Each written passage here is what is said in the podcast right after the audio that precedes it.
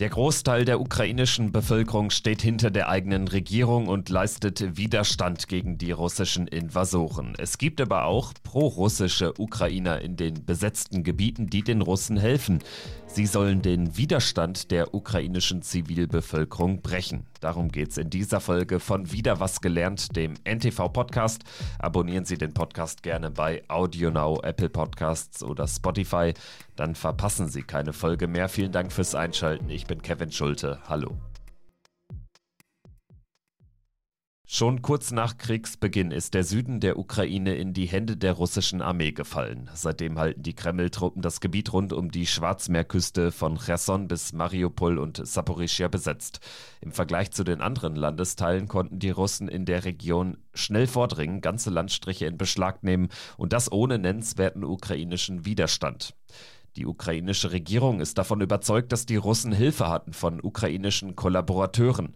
Deshalb hat Präsident Zelensky im Juli eine, Zitat, Selbstreinigung der Behörden durchgeführt. Mehrere hochrangige Sicherheitskräfte wurden entlassen, darunter der Chef des Inlandsgeheimdienstes, eine Generalstaatsanwältin und auch ein regionaler Geheimdienstleiter, der für den Süden der Ukraine zuständig war. Wir haben vielleicht ein bisschen aus dem Blick verloren, dass im Süden der Ukraine, also zwischen Melitopol bis Saporischia möglicherweise und dann eben nach Westen hin bis, bis Kherson, innerhalb kürzester Zeit die Russen erhebliche Erfolge äh, erzielt haben, große Räume in Besitz genommen haben, ohne dass es zu größeren Kämpfen gekommen wäre. Und das ist natürlich das Problem, mit dem die Ukrainer jetzt selbst auch kämpfen. Das war Wolfgang Richter von der Stiftung Wissenschaft und Politik, erst Oberst AD des Heeres der Bundeswehr und analysiert seit Kriegsbeginn das militärische Geschehen in der Ukraine. Er sagt, die Ukraine habe möglicherweise unterschätzt, wie viele pro-russische Bürgerinnen und Bürger es nicht nur im Osten, in den Regionen Donetsk und Luhansk, sondern eben auch im Süden des Landes gebe. Möglicherweise haben diese Stellen nicht aufgeklärt, wer Kollaborateur ist. Aber möglicherweise hat man auch schlecht übersehen, dass es in der Ukraine immer schon eine Minderheit gab, die eben doch sich eher als Russland-affin definiert haben. Das konnte man früher an den Wahlen ablesen. Das sieht man auch an der großen Zahl von verbotenen Parteien, die man als pro-russisch äh, äh eingeordnet hat von aus Kiewer Sicht. Und natürlich gibt es diese Menschen immer noch. Sie gab es vor allen Dingen in, auf der Krim, wo ein Großteil der ukrainischen Flotte jetzt zur russischen übergelaufen ist. Das heißt, es dienen jetzt Ukrainer in der russischen Schwarzmeerflotte. Und im Donetsker, Luhansker Raum gibt es 35.000 Milizen, die Ostukraine sind, aber für die Russen kämpfen, also mit den Russen kämpfen.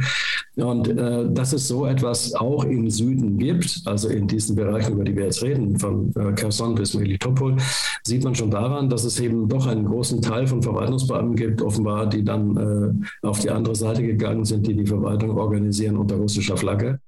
Es mag für die russischen Angreifer einfach gewesen sein, in den Süden der Ukraine einzumarschieren, auch wegen der Hilfe von prorussischen Ukrainern.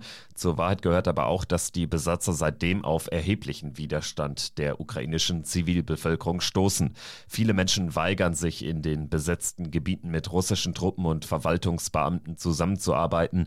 Die Denkfabrik Institute for the Study of War berichtet, dass es den Russen zum Beispiel in der fast komplett zerstörten Stadt Mariupol schwerfalle, die Kriegs Kriegsschäden zu beseitigen, Geschäfte wieder zu eröffnen, geschweige denn eine Art staatlicher Grundversorgung aufzubauen. Auch die Eröffnung von russischen Banken, wichtig für den Tausch von ukrainischem zu russischem Geld, gestaltet sich demnach kompliziert.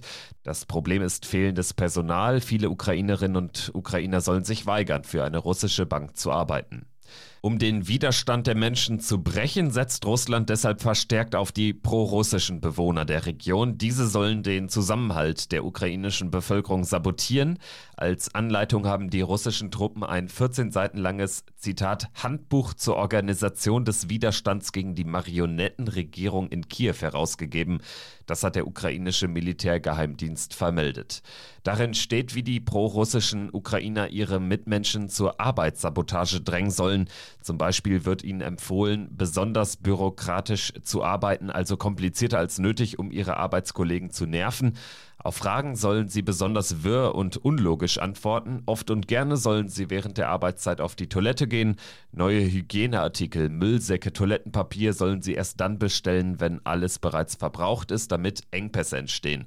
In medizinischen Berufen sollen sie besonders verschwenderisch mit Medikamenten und Verbandsmaterialien umgehen. Wer sich so verhalten würde in Gebieten, die von den Ukrainern nach wie vor gehalten werden, läuft aber Gefahr, von den ukrainischen Sicherheitsbehörden festgenommen zu werden. Am 1. August-Wochenende etwa wurde in Mikolajew eine Ausgangssperre verhängt, um gezielt nach Personen zu suchen, die mit den Russen zusammenarbeiten. Die 480.000 Einwohnerstadt liegt nordwestlich von Cherson, ist aber in ukrainischer Hand. Für Wolfgang Richter ist die Ausgangssperre zwar eine sinnvolle Maßnahme, um mit Razzien von Haus zu Haus Kollaborateure aufzudecken, aber der Ex-Oberst sieht auch die Gefahr des Denunziantentums. Durch all diese Maßnahmen streut man natürlich auch Misstrauen in der eigenen Bevölkerung. Man ähm, regt zum Denunziantentum an.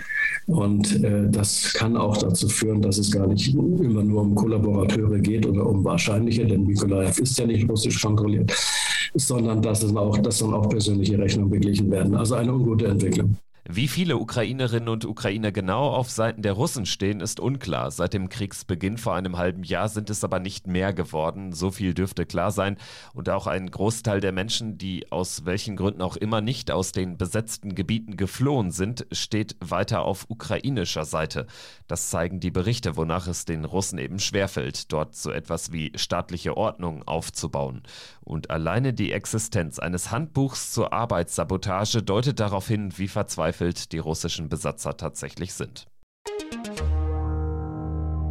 Das war wieder was gelernt zu den Kollaborateuren in der Ukraine. Danke fürs Zuhören und bis zum nächsten Mal.